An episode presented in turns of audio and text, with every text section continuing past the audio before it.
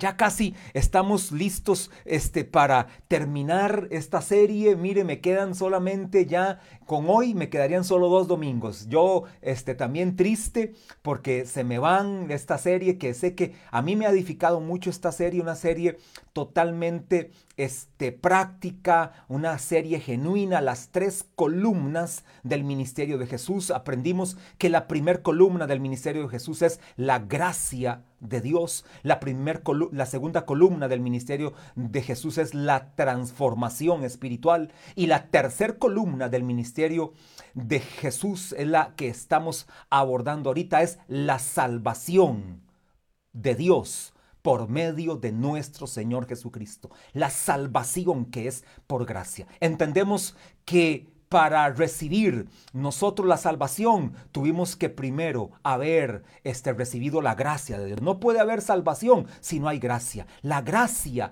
es la que me trae la salvación por medio de Jesús. Ahora cuando alcanzo la gracia, empieza la transformación espiritual que no es algo que sucede este, en un minuto y nunca más necesitas transformación. No, empieza a suceder porque es un proceso en la vida cristiana. Hasta el día de hoy seguimos siendo transformados. Y número tres, la transformación transformación espiritual, una vez que yo experimento esa transformación espiritual, me siento tan bien, me siento tan este, bendecido, me siento tan privilegiado, me siento que he sido tan premiado por Dios por haberme elegido que ahora le llevo la salvación a otros. Cuando hablo de la tercera columna, la salvación de Dios es en el sentido de que yo tengo que llevarle esta salvación a mis vecinos, a mis amigos, a mis hermanos, a mis familiares, a mis padres, este, a mis hijos, a mis primos, a, a todo el que me pueda topar con el que me pueda encontrar, a ellos les tengo que llevar la salvación de Dios. Mira, nunca se me olvida que mi mamá, mi mamá era apasionada para llevar salvación a otros. Era tan extrema la forma como ella evangelizaba, era tan, tan aferrada a la salvación que era impresionante. Íbamos a un restaurante íbamos a comer juntos, este, mi esposa, mis hermanos, y hacíamos, pegábamos cuatro mesas, este, bueno, hoy ya eso no se puede hacer, pero ya casi, ya casi se podrá volver a hacer, pero hacíamos eso, íbamos a, a X restaurante, y cuando llegaba el mesero a tomarnos la orden, a atendernos, ella le decía antes, vea, señor, antes de que usted nos tome la orden, ¿me permitiría presentarle a un excelente amigo que yo tengo? Este amigo se llama Jesús. Hoy quiero compartirle de Jesús y Él es el Señor, Él es el Salvador, Él cambió mi vida. ¿Usted estaría dispuesto a que su vida sea cambiada en este momento, en 30 segundos? Quisiera hacer una oración para aceptar a Jesús antes de, antes de que nos tome el pedido y la orden. De lo contrario, no le vamos a tomar la orden, no le vamos a pedir absolutamente nada. Usted tiene que tener a Jesús en su corazón, no mentira, no lo condicionaba. Pero sabe, muchos meseros respondían, claro, dígame qué tengo que hacer, ore conmigo. Ahí en una mesa, en un restaurante. Ahí recibían a Cristo meseros. Cuando estuvo en el hospital, los enfermeros, enfermeras, doctores recibieron a Cristo. Cuando estuvo en una parada de bus, los que estaban en la parada de bus, todos recibían a Cristo. Eso era pasión por la salvación, pasión por las multitudes que se pierden sin Cristo. Bueno, esa es la gratitud que tenemos, los que hemos recibido la gracia, la transformación. Ahora le queremos llevar la salvación a otros. Algo que quiero decir rápidamente, aquí voy a ir muy muy rápido. De hecho, este si no le da tiempo de tomar nota, tranquilo. Este esto ya no usted lo, no lo va a tener que ver con sus discípulos, los líderes. Esto no es para que se lo dé a sus discípulos. Bueno, si quiere hacerlo lo hace, pero no es parte de lo que quiero darles hoy, pero no podía dejarlo de hacer. Hay tres características entre aquellos tres este personajes que vimos la semana anterior. El soldado, ¿se acuerdan? El acróstico sal, el soldado, atleta y labrador. No se le puede olvidar el acróstico sal. Sal es lo que le da preservación al mundo, preservación a la tierra, preservación a los alimentos y no solamente le da preservación, conservación, le da sabor. Nosotros la iglesia somos la sal de la tierra, los que le damos sabor, preservación y conservación a esta tierra. ¿Y cómo lo hacemos? Llevando el mensaje de Cristo, llevando la verdad de Cristo, llevando la palabra a todo aquel. Ahora, en estas tres características del soldado, atleta y labrador, en estos tres personajes, soldado, atleta y labrador, hay una característica común en los tres. Tienen un factor común. Para que alguien sea un soldado, un atleta y un labrador tiene una característica. Vamos a ver si antes de que la diga algunos pegan poniéndola en el Facebook. Yo sé que aquí voy retrasado como un minuto con el Facebook. Entonces, en un minuto que voy a saludar a algunos que están conectados, si usted pega, vamos a ver si pega. ¿Cuál es la característica común? de un soldado, de un atleta y de un labrador. Es una práctica, tienen que practicar algo. El soldado, el atleta y el labrador se caracterizan por una práctica en su vida esencial y esto les conduce al éxito. No solo al soldado, al atleta y al labrador, al empresario, al constructor, este, al matrimonio, a la familia, al estudiante, este, a cualquiera le va a servir esta característica. Voy a saludar mientras alguno se acerca y si lo leo acá, significa que pegaron. La característica ya la pegó mi esposa.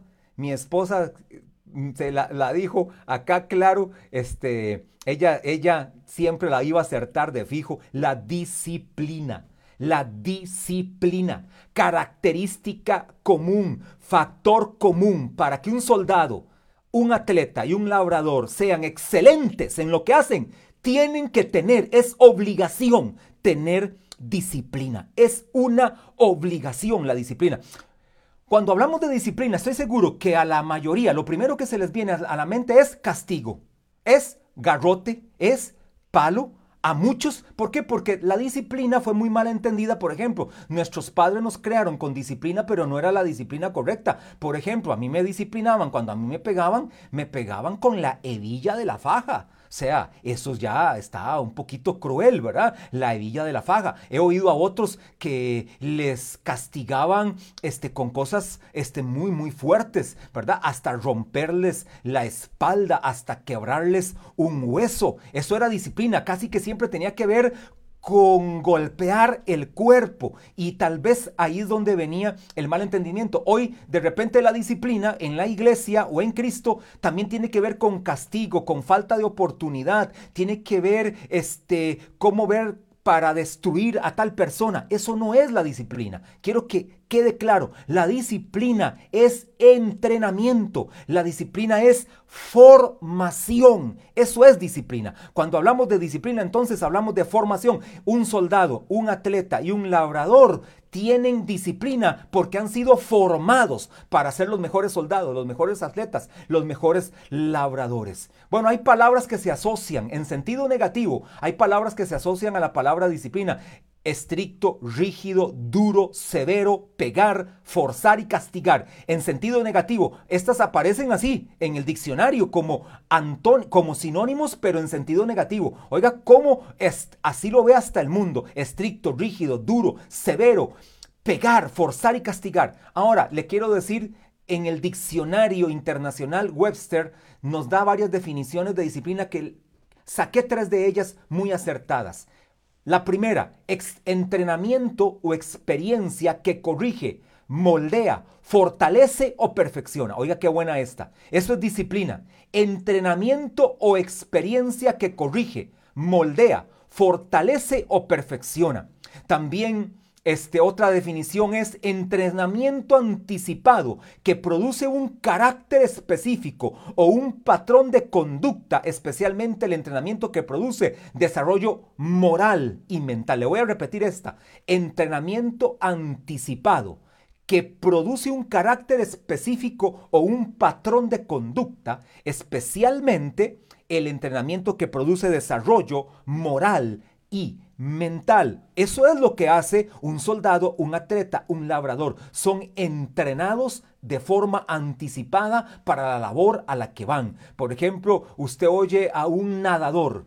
Los nadadores, por ejemplo, usted les pregunta a qué horas entrenan ellos. Bueno, sus horas de entrenamiento es a partir de las 3 de la mañana. Se sumergen a esa piscina, sea temperada o sea fría, a esa hora están entrenando y hacen kilómetros de entrenamiento en piscina para luego ir a una olimpiada y ganar medalla de oro. Así son los entrenamientos o el ciclista tiene que subir montañas elevadas a más de 3.600 metros de altura, que le digan aquellos que entrenan en los sectores del volcán Irazú o subiendo el Chirripó. ¿Sabe para qué? Para ser de forma anticipada el mejor, con la mejor condición física. El labrador, para ver resultados, tiene que ir primero a hacer su siembra a horas oscuras y luego verá la cosecha. Bueno, usted entiende eso. Y una definición 3, entrenamiento que produce una conducta controlada. Oiga esto, muy importante.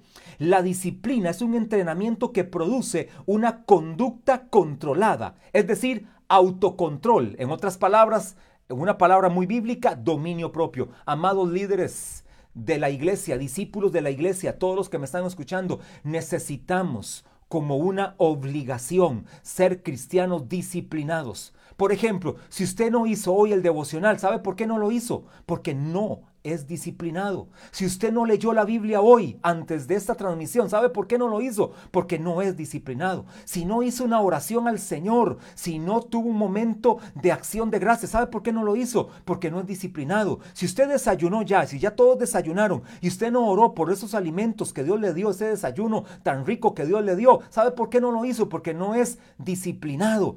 Si usted, por ejemplo, este no practica este un buen hábito, por ejemplo, un excelente hábito, el orden, el orden ser ordenado con sus cosas. ¿Sabe por qué no practicas el orden? Porque no eres disciplinado. ¿Sabes por qué no llegas temprano a una cita médica o al trabajo siempre? Hay que llegar temprano siempre, no cinco minutos antes, no, 15 hasta media hora antes. ¿Sabes por qué no lo haces? Porque te falta disciplina. ¿Sabes por qué la célula no te ha crecido a 5, 10, 12 discípulos? Porque ha faltado disciplina. Disciplina, ¿como cuál? Disciplina de evangelio evangelismo, disciplina de oración, disciplina de ir y entrenarlos. Ahora, no sé si se le parece la palabra disciplina, vamos a ver si alguno lo pone, vamos a ver si alguno pega. ¿A qué palabra se le parece la palabra disciplina? Y voy a verlo acá, vamos a ver si alguno pega. Aquí está la pregunta. ¿A qué palabra se le parece a usted mucho la palabra disciplina? Vamos a ver si alguien lo pone. Aquí tengo a doña Gladys este, la bendigo, a Yoleni, a Josué Mena, la bendigo, a Gravin lo bendigo, a Guillermo, a Yatsen te bendigo, a Ricardo Salazar te bendigo, a Emilia te bendigo, a Luis Espinosa. Repito la pregunta, ¿cuál palabra usted ve muy similar a la palabra disciplina? Disciplina tiene que ver con discípulo, por lo tanto, en el latín en el latín, no en el griego ni en el hebreo, en el latín, la palabra latina para la palabra disciplina es discipulus discípulos. Es decir, amado hermano, que un discípulo se caracteriza por ser disciplinado. Si usted no es disciplinado, usted no es un discípulo del Señor, por lo menos discípulo de Cristo todavía te falta. Un discípulo de Cristo es disciplinado. Ahora, para que tengas algo rápido. Y ahora sí entrar al tema. Esto no es el tema de hoy, imagínense. Este no es el tema. Después hablaré de disciplina en algún momento. La disciplina implica tres cosas para que lo tengan ahí. Una, una persona disciplinada, un discípulo disciplinado, un discípulo se caracteriza por tres cosas. Concentración, sigue normas correctas y trabaja. Concentración, sigue normas correctas y trabaja. Una persona disciplinada es una persona concentrada sigue normas correctas y es una persona que trabaja para que lo tenga ahí. Así que iglesia amada, los discípulos somos disciplinados, principalmente con principios de la palabra. ¿Sabe por qué un empresario hoy se volvió empresario? Porque fue disciplinado. Y de repente no tenía a Cristo. De repente era una persona totalmente sin Dios. Pero ¿sabe qué fue lo que tuvo? Disciplina. Porque la disciplina cualquiera la puede tener, porque es una práctica que se logra en el tiempo, es una práctica que cualquiera que se esfuerce en ella va a ver los premios, va a ver el éxito. Los grandes millonarios fueron primeramente disciplinados, tuvieron muchos fracasos. La mayoría de los grandes millonarios del mundo tuvieron muchos fracasos, pero ¿sabe por qué se volvieron otra vez? ¿Por qué siguieron y perseveraron y fueron constantes? Porque tuvieron disciplina. Y hoy tienen lo que tienen por personas disciplina, por, ser disciplinados. Ahora sí, voy a algo bien importante en esta mañana y le quiero dar tres perspectivas con respecto a la salvación. Tres perspectivas con respecto a la salvación. Estamos en la tercera columna del ministerio de Jesús, la salvación, y hoy quiero darte tres perspectivas con respecto a la salvación. Cuando hablo de perspectiva, hablo de puntos de vista, hablo el ojo del observador. Cuando hablamos de una perspectiva, es de acuerdo al ojo del observador cómo ve este tema. Es el punto de vista que tiene alguien acerca de algo o de alguien eso es una perspectiva. Por ejemplo, desde una perspectiva espiritual, nosotros los cristianos vemos las cosas de este mundo muy diferente. Ahora, desde una perspectiva mundana, secularizada, ellos ven las cosas de este mundo como normales. Entonces, para ellos es muy normal que hayan prácticas que son pecaminosas, las ven como normales porque su perspectiva está viciada, su perspectiva está dañada, su perspectiva está totalmente, totalmente nublada. Pero ¿cómo vemos los cristianos las cosas? Bajo una lupa, la lupa de la palabra de Dios. Cuando un cristiano analiza las cosas y ve las cosas, lo analiza bajo una lupa, que es la lupa de la palabra, y por eso vemos las cosas mejor. Por eso tenemos una vista todavía más fina. Por eso los cristianos tenemos una vista 2020. Claro, me refiero a cristianos verdaderos me refiero a cristianos listos, a cristianos espirituales, a cristianos alineados a la palabra de Dios, caminan con una lupa. Y cuando analizan una cosa lo ven con lupa, por eso lo ven mejor, porque tienen una vista 20-20. Bueno, hay tres perspectivas que quiero explicarte. Te quiero dar la, perspectiva del Antiguo Testamento, o sea, cómo miró el Antiguo Testamento la salvación. Oiga qué importante esto. Desde el Antiguo Testamento ya se anunciaba la salvación. Entonces, desde la perspectiva del Antiguo Testamento, quiero ver este, cómo se veía la salvación. Es muy obvio entenderlo. ¿Cómo veía la, el Antiguo Testamento la salvación? ¿Bajo qué punto de vista? Bueno, bajo un punto de vista profético. El Antiguo Testamento veía la salvación de forma profética. Veía aquel que iba a venir. Así lo ve la Biblia poderosa, la palabra de Dios. Usted ve a Abraham, usted ve a Moisés, usted ve a David, usted ve a Samuel y ellos mismos expresan de mí. Dice Jesús, hablaron ellos. Jesús dice, Abraham habló de mí, David habló de mí, José habló de mí, Nehemías habló de mí, Jeremías habló de mí, porque en el Antiguo Testamento la perspectiva o la forma como veían la salvación era de una forma profética. Y hay un salmo, iglesia amada, hay un salmo que está volado. Es un verso chiquitito, es un verso diminuto. Apréndaselo de memoria en la célula. Líderes que están siendo entrenados en esta mañana lleguen a entrenar a sus discípulos en las aulas por Zoom. Esta semana que van a tener su entrenamiento por Zoom a sus discípulos, entrénenlos en la palabra y motívenlos a aprenderse este verso de memoria. Por favor, apréndanse este verso de memoria. Y vamos a ir al Salmo 85.10. La misericordia y la verdad se encontraron. La justicia y la paz se besaron. Oiga, qué verso está un verso chiquitito. Y este es un verso sumamente profético. Así miró el salmista desde su perspectiva. El salmista miró la salvación de esta forma. Pero qué forma de mirarla. Qué forma más grandiosa de verla. La, misericordia y la verdad se encontraron. No voy a entrar en este detalle. La misericordia y la verdad se encontraron. No voy a entrar a esto. Voy a entrar a la segunda parte. Es más, todavía el verso se vuelve más pequeño. Más pequeño se volvió el verso. La justicia y la paz se besaron. Ahí me voy a quedar. Solamente en estas, para ver, una, dos, tres, cuatro, cinco, seis, siete letras, siete palabras. Solo en estas siete palabras hay una revelación sumamente poderosa de la salvación desde un punto de vista profético, desde un punto de vista del Antiguo Testamento, desde una perspectiva profética. La justicia y la paz se besaron.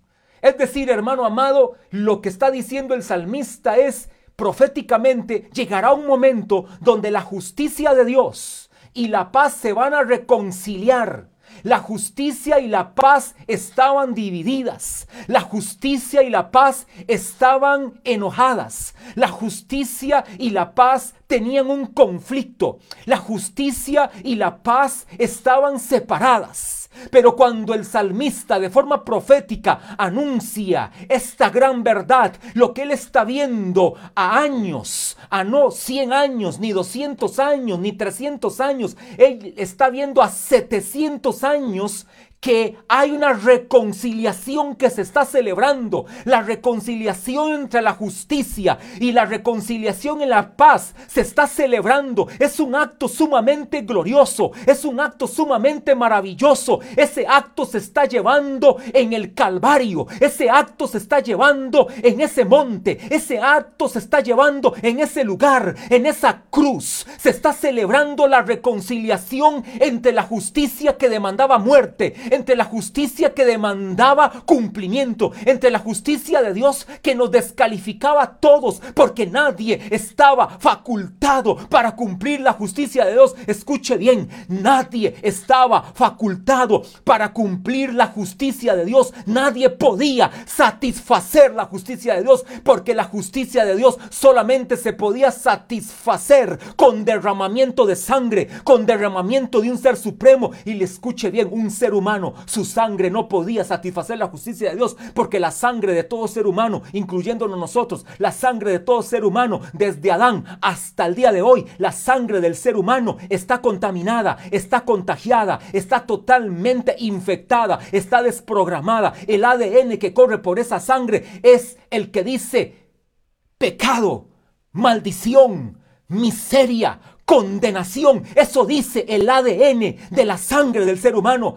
Entonces lo que Dios tenía que hacer era ir a la cruz en su Hijo Jesús, Dios hecho carne, a través de la persona de Cristo. Ahora a través de la sangre de Jesús, a través del derramamiento de la sangre de Jesús, viene una nueva programación. Por lo tanto, todo aquel que ha sido salvo, todo aquel que ha recibido a Jesús como Señor, es más, declárelo aquí en el chat de Facebook, póngalo en el chat de Facebook. Jesús me salvó por el derramamiento de su sangre. He recibido una nueva programación, he recibido un nuevo ADN. Hoy tengo una nueva información genética. La información genética, el ADN que corre por mis venas, dice salvación, vida eterna, reconciliación, justificación, propiciación, redención, vida eterna. Dice ahora, ¿sabe por qué? Porque la justicia y la paz se besaron en la cruz del Calvario,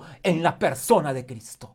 Ahí se efectuó la salvación por gracia en Cristo Jesús. Qué glorioso evento sucedió. El evento más glorioso que ha sucedido al día de hoy es el evento que sucedió en la cruz del Calvario. La reconciliación de la justicia y la paz de manera tal que todo aquel que cree en Jesús experimenta la reconciliación de la justicia y la paz, porque la justicia demandaba muerte y usted y yo no podíamos satisfacer la justicia. Para que usted y yo alcanzáramos paz, teníamos que tener la justicia satisfecha. ¿Y sabe quién satisfizo la justicia de Dios? Su Hijo Jesús. Su Hijo Jesús satisfizo la justicia de Dios. Ahora, hermano amado, déjeme decirle rápidamente, porque no me va a dar chance de profundizar en esto. Solamente voy a decirle varias cosas acá.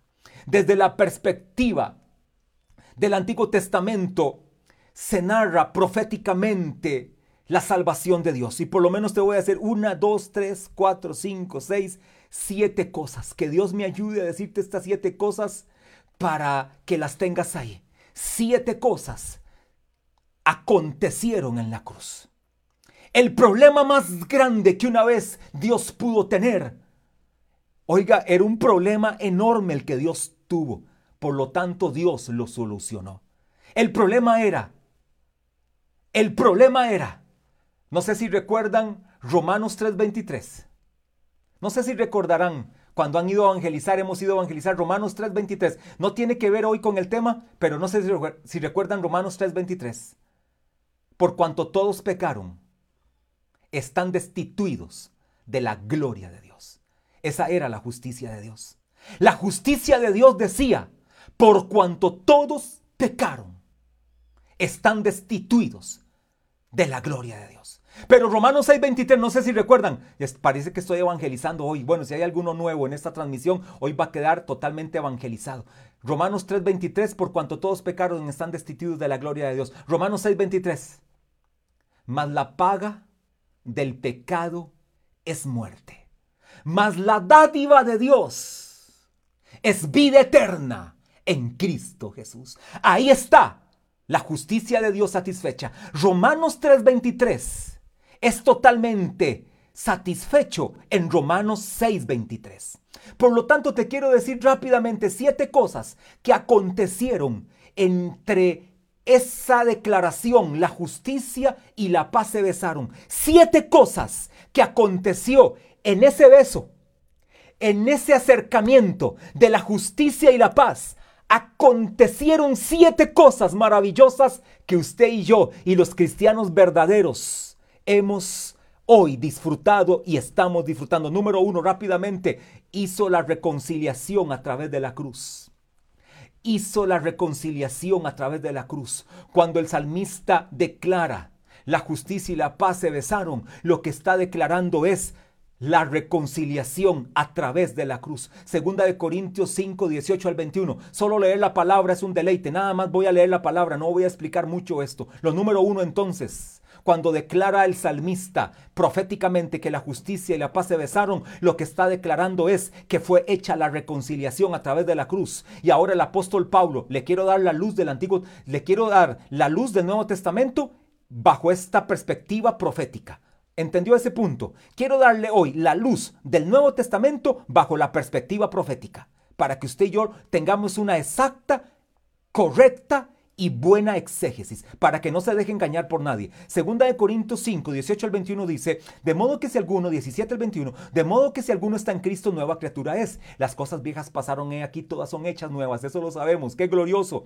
Y todo esto proviene de Dios, que nos reconcilió consigo mismo por Cristo y nos dio el ministerio de la reconciliación, que Dios estaba en Cristo, reconciliando consigo al mundo, ahí en la cruz estaba sucediendo la reconciliación, por eso la justicia y la paz se besaron, que Dios estaba en Cristo reconciliando consigo al mundo, no tomándoles en cuenta a los hombres sus pecados, y nos encargó a nosotros la palabra de la reconciliación. Por lo tanto, iglesia amada, tú y yo tenemos la obligación, tenemos el deber, tenemos el mandato de llevar la palabra de la reconciliación. Así que somos embajadores en nombre de Cristo, como si Dios rogase por medio de nosotros. Os rogamos en nombre de Cristo, reconciliados con Dios. Y escuche el verso 21. ¿Qué verso 21 más poderoso? Al que no conoció pecado, por nosotros lo hizo pecado. En el original dice, en pro de nosotros. El original dice, en pro de nosotros lo hizo pecado para que nosotros fuésemos hechos justicia de Dios en él. Es decir, cuando Dios ve en la cruz, cuando el Padre ve en la cruz a su Hijo, el Padre dice, ahí está mi justicia satisfecha. Envía a mi Hijo para que en él yo cargara toda mi justicia, todo el pecado, toda la maldición, todo el error, hermano amado, Jesús en la cruz. Por eso dice Isaías 53 que Él perdió su parecer. Por eso Él fue desfigurado. Pero hermano, entiéndame esto. Iglesia Maná, entiendan esto. Líderes, entiendan esto. Su afectación no fue tanto física. Él fue azotado, fue despedazado, fue herido, fue molido, fue desangrado. Pero la afectación física no fue tanto como la afectación interna. La afectación interna fue separación de Dios. Cuando el Padre ve al Hijo cargado de pecado, el Padre abandona a Jesús en la cruz. Por eso Jesús en la cruz, en la cruz dice, usted lo puede leer en Mateo 27, en Lucas 23, en San Juan capítulo 20. Usted puede leer y en Marcos capítulo 13, 14 y 15 cuando Jesús declara, Padre mío, ¿por qué me has abandonado? ¿Sabe por qué el Padre abandonó a Jesús en la cruz? Porque el Hijo estaba cargado de pecados, porque el pecado estaba llenando la vida de Cristo y no la vida en sentido genérico solamente uno por uno. Era todo el mundo entero, todo el mundo entero cargó los pecados en Jesús y Jesús voluntariamente fue por nosotros. Esto merece que Jesús lleve toda la gloria. Esto merece que Jesús reciba toda alabanza. Esto merece que Jesús reciba todo toda exaltación. ¿Sabe qué dice Filipenses capítulo 2, verso 7 en adelante, 5 en adelante, léase Filipenses 2, 5 en adelante y leo el verso, recuerdo el verso 8 y 9, por lo cual Dios lo exaltó hasta lo sumo y le dio un nombre que es sobre todo nombre, para que ante el nombre de Jesús se doble toda rodilla de los que están en los cielos y en la tierra y debajo de la tierra y toda lengua confiese que Jesucristo es el Señor para gloria del, Dios Padre. Ante tal humillación de Jesús, tal exaltación. La humillación siempre te llevará a la exaltación. Aprende este principio. La humillación siempre te llevará a la exaltación. Si alguien te ha humillado, ¿sabes qué va a suceder? Dios te va a exaltar. Dios te exaltará en su debido tiempo. Iglesia amada, por lo tanto, entonces número uno, hizo la reconciliación de nuestros pecados en la cruz. Número dos, tengo que ir rápido. Perdón, porque tengo que ir rápido, porque ya me quedan solamente dos domingos para terminar esta serie. Hizo que las consecuencias del pecado cayeran sobre Jesús. ¡Qué poderoso! La justicia y la paz se besaron. Número dos, esta justicia y esta paz que se reconciliaron se reconciliaron implicó que las consecuencias del pecado cayeran sobre Jesús. Leo Isaías 53, 4 al 6. Ciertamente llevó él nuestras enfermedades y sufrió nuestros dolores y, nosotros le tuvimos por azotado, por herido de Dios y abatido. Mas el herido fue por nuestras rebeliones, molido por nuestros nuestros pecados, el castigo de nuestra paz fue sobre él y por su llaga fuimos nosotros curados. Todos nosotros nos descarriamos como ovejas, cada cual se apartó por su camino, mas Jehová cargó en él el pecado de todos nosotros. Entonces, número dos, hizo que las consecuencias del pecado cayeran sobre Jesús. ¡Qué amor el de Jesús! Y qué situación más difícil la que tuvo que llevar el Padre Oiga, qué situación más difícil. Tuvo que cargar el pecado de todos nosotros en su Hijo Jesús. Qué situación más difícil. Esto merece que Jesús lleve toda la gloria. Se lo he dicho dos veces ya. Jesús merece toda la gloria. Anótelo ahí. Número tres.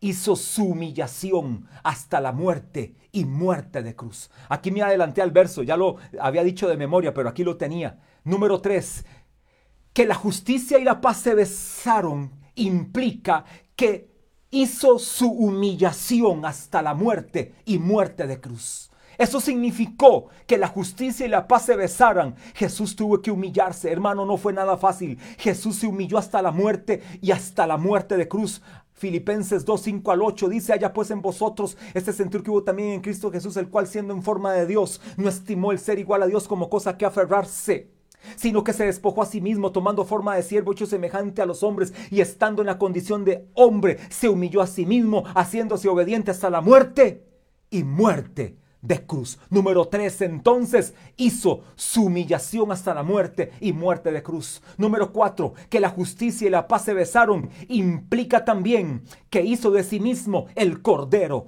para el sacrificio. Hizo de sí mismo el cordero para el sacrificio, es decir, el Padre tuvo que enviar a Jesús como el cordero que quita el pecado del mundo, como el cordero que fue inmolado, como el cordero que fue herido y molido, como el cordero único, el único cordero que podía quitar el pecado de todo el mundo. Entonces, número cuatro, que la justicia y la paz se besaran, implicaba que hizo de sí mismo el cordero para el sacrificio. Salmo 40, 6 al 8. Otro salmo sumamente profético. Leas el Salmo 40, todo en casa ahora, sumamente profético. Seas el Salmo 18, todo, todo, entero. El Salmo 18, sumamente profético. Leas el Salmo 22, todo, todo, enterititito, todo, sumamente profético. Profecías mesiánicas, declara el Salmo 18, el Salmo 22, el Salmo 40. Ahora, Salmo 46 al 8 dice, sacrificio y ofrenda no te agrada. Has abierto mis oídos, holocausto y expiación no has demandado. Entonces dije, he aquí, vengo, en el rollo del libro está escrito de mí, el hacer tu voluntad. Dios mío, me ha agradado y tu ley está en medio de mi corazón. Qué actitud la de Jesús. El hacer tu voluntad, Dios mío, me ha agradado. Lo que tú me has pedido que haga, aquí estoy listo. Aquí estoy para hacerlo. Cuenta conmigo no como algunos cristianos que le dicen al Señor, cuenta conmigo y a la hora de la hora ni se aparecen. A la hora de la hora ni están. A la hora ni siquiera vienen, ni se conectan, ni se congregan, ni quieren hacer nada por Dios. Qué triste condición. Sin embargo, nuestro Rey, nuestro Señor, número cuatro, hizo de sí mismo el Cordero para el sacrificio. Número cinco, que la justicia y la paz se besaron. Implica, número cinco, hizo la anulación del acta que nos era contraria. Iglesia, discípulos, cristianos que están conectados, teníamos un acta de los decretos que nos descalificaba. Por eso tú y yo no podíamos ser el cordero para el sacrificio. Por eso tú y yo no, no calificábamos para ofrecernos, porque teníamos un acta de los decretos que nos declaraba culpables. Ya éramos culpables. Ya de forma predeterminada, por default, de forma totalmente inevitable, ya éramos culpables. Tú y yo sin Cristo somos culpables, somos reos de muerte, estamos encarcelados sin Cristo. Pero, pero, maravilloso pero, número 5, implica que la justicia y la paz se besaron, implica que Jesús hizo el Padre hizo la anulación del acta que nos era contraria. Filip, Colosenses 2, Colosenses 2, 14 y 15 dice, anulando el acta, oiga lo que sucede en la cruz, anulando el acta de los decretos que había contra nosotros, que nos era contraria, quitándola de en medio y clavándola en la cruz. Y despojando a los principados y potestades, los exhibió públicamente triunfando sobre ellos en la cruz. Qué glorioso lo que Jesús hace en la cruz, lo que el Padre hace a través de Jesús. Anulación del acta de los decretos que había contra nosotros, que nos era contraria, la quitó de en medio y la clavó en la cruz. Es decir, totalmente la destruyó. El acta de los decretos la destruyó, la aniquiló por amor a ti y por, a mí, y por amor a mí. Número 6. Que la justicia y la paz se besaron implica que Él hizo la destrucción del imperio de la muerte. Que Jesús estuviera en esa cruz implica que la justicia y la paz se besaron. Y esto entonces hizo que el imperio de la muerte fuera destruido. Y es destruido y ha sido destruido. Hebreos 2.14. Por cuanto los hijos participaron de carne y sangre, él también, es decir, Jesús, él también participó de lo mismo para destruir por medio de la muerte al que tenía el imperio de la muerte y librar a todos los que por el temor de la muerte estaban durante toda la vida sujetos a ser. Por lo tanto, entonces, número 6, que la justicia y la paz se besaron, significa que el imperio de la muerte fue destruido. Y termino, número 7, que la justicia y la paz se besaron desde la perspectiva profética, desde la perspectiva del Antiguo Testamento, desde el ojo del observador del Antiguo Testamento, desde el salmista. Esto implica algo más. Número 7, hizo su entrada triunfal al cielo hizo su entrada triunfal al cielo. Y pongan ahí todos los que están anotando, están chismas. Ahí están con lapicera y celular en mano o con computadora al frente, como usted quiera. Ponga esto que le voy a decir. Número 7 entonces, que la justicia y la paz se besaron implica que hizo su entrada triunfal al cielo. Ahora ponga esto, anule, anote esto. Luego iremos nosotros con Él. Póngalo ahí. Luego iremos nosotros con Él. Él entró por nosotros. Él fue el precursor. Él abrió la puerta. Él abrió el camino. Por eso Jesús declara, yo soy la puerta. Yo soy el camino. Él abrió la puerta. Él abrió el camino. Él pasó por ese camino. Él hizo el trillo. Él abrió la puerta. Y ahora nosotros iremos con Él. Cuando Él venga en su arrebatamiento, nosotros iremos con Él y pasaremos por la misma puerta que Él pasó. Aleluya. Eso es lo que Dios hace por nosotros y se lo quiero demostrar con la Biblia. Hebreos 6:13. Hebreos 6, 13 al 20 y termino con esta lectura. Por porque cuando Dios hizo la promesa a Abraham, no pudiendo jurar por otro mayor, juró por sí mismo diciendo, de cierto te bendeciré con abundancia. Diga conmigo, de cierto Dios me bendecirá. Declara, declara bendición para este 2021. Declara, declara, de cierto Dios me bendecirá. Es decir, Dios no miente. Si hemos declarado que el 2021 será, declara bendición, de cierto te bendecirá. Dios de cierto te bendecirá con abundancia y te multiplicaré grandemente. Y habiendo esperado con paciencia, alcanzó la promesa, porque los hombres ciertamente juran por uno mayor que ellos y para ellos el fin de toda controversia es el juramento para confirmación, por lo cual queriendo Dios mostrar más abundantemente a los herederos de la promesa la inmutabilidad de su consejo, interpuso juramento. ¿Qué manera? En esa cruz interpuso juramento para que por dos cosas inmutables en las cuales es imposible que Dios mienta. Recuerda los imposibles de Dios. Dios imposible es que Dios mienta. Tengamos un fortísimo consuelo los que hemos acudido para asirnos de la esperanza puesta delante de nosotros, la cual tenemos como segura y firme ancla del alma y que penetra hasta detrás del velo, es decir, Jesús abrió la puerta, partió el velo y Él entró por nosotros y ahora hizo su entrada triunfal al cielo. Y escuche lo que dice. Vuelvo a leer este verso. La cual tenemos como segura y firme ancla del alma y que penetra hasta dentro del velo, donde Jesús, oiga esto, donde Jesús entró por nosotros como precursor. Declare conmigo, Jesús es mi precursor. Jesús es mi precursor. Jesús entró por mí. Ahora nosotros iremos detrás de él como precursor, hecho sumo sacerdote para siempre, según el orden de Melquisedec. Siete cosas que implican que la justicia y la paz se besaron. Glorioso hermano amado lo que Dios hizo por nosotros. Glorioso lo que Él hizo por nosotros desde la perspectiva. Esto fue desde la perspectiva del Antiguo Testamento, del Antiguo Pacto.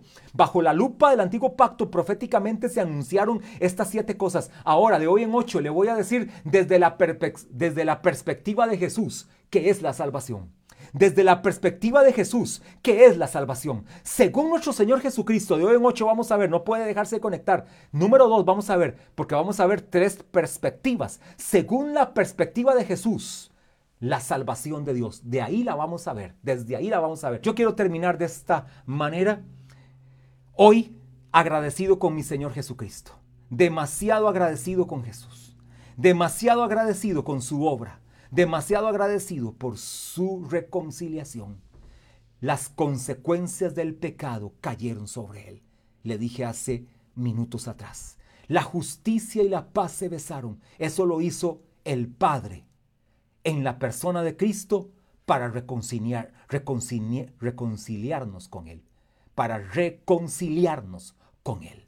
Haga esta oración conmigo si usted no ha tenido este encuentro con Jesús, si usted no ha tenido la reconciliación, hoy Dios quiere reconciliarte con Él. Él no solamente te dice reconcíliate, Él te da la solución para reconciliarte. Dios te da la reconciliación. ¿Sabe cuál fue la solución de Dios? Enviar a su maravilloso Hijo a morir en esa cruz. ¿Qué más? Ya no hay más que hacer. Si ya no tienes hoy este deseo de aceptar a Jesús, ya no hay nada más que hacer por ti. Estarías para siempre destituido de la gloria o destituida de la gloria de, Dios. Pero aquí ya vemos una gran mayoría que hemos alcanzado la victoria. Así que haz esta oración conmigo. Ojalá le puedas pasar este enlace a otra persona para que lo escuche y alcance la salvación. Hoy esta palabra es sumamente evangelista y profética para que en esta Navidad el mejor regalo que le puedes dar es que reciban a Cristo. El mejor regalo es que le mandes este enlace virtual hoy, porque este enlace virtual es un regalo que no lo damos nosotros este porque nosotros somos los facultados, es Jesús el único que te puede dar salvación. Así que haz esta oración conmigo, di así, cierra tus ojos si quieres. Señor Jesús, gracias te doy por haber dado la solución al problema del pecado. Gracias Jesús, porque en ti fue cargado la culpa, la maldición, la iniquidad, la, toda obra del mal fue cargada en ti por mí. Hoy te pido perdón por mis pecados, por mi maldad, por mi rebelión, por mi obstinación. Te pido perdón y gracias porque has hecho la reconciliación por mí. Y hoy declaro entonces que soy hijo de Dios. Amén. Si usted hizo esta oración, le quiero decir de parte de Dios y del Espíritu Santo que usted hoy es un hijo, una hija de Dios a través de la obra de Jesús. Se puede cumplir entonces Salmo 85, 10. La justicia y la paz se besaron a favor de nosotros.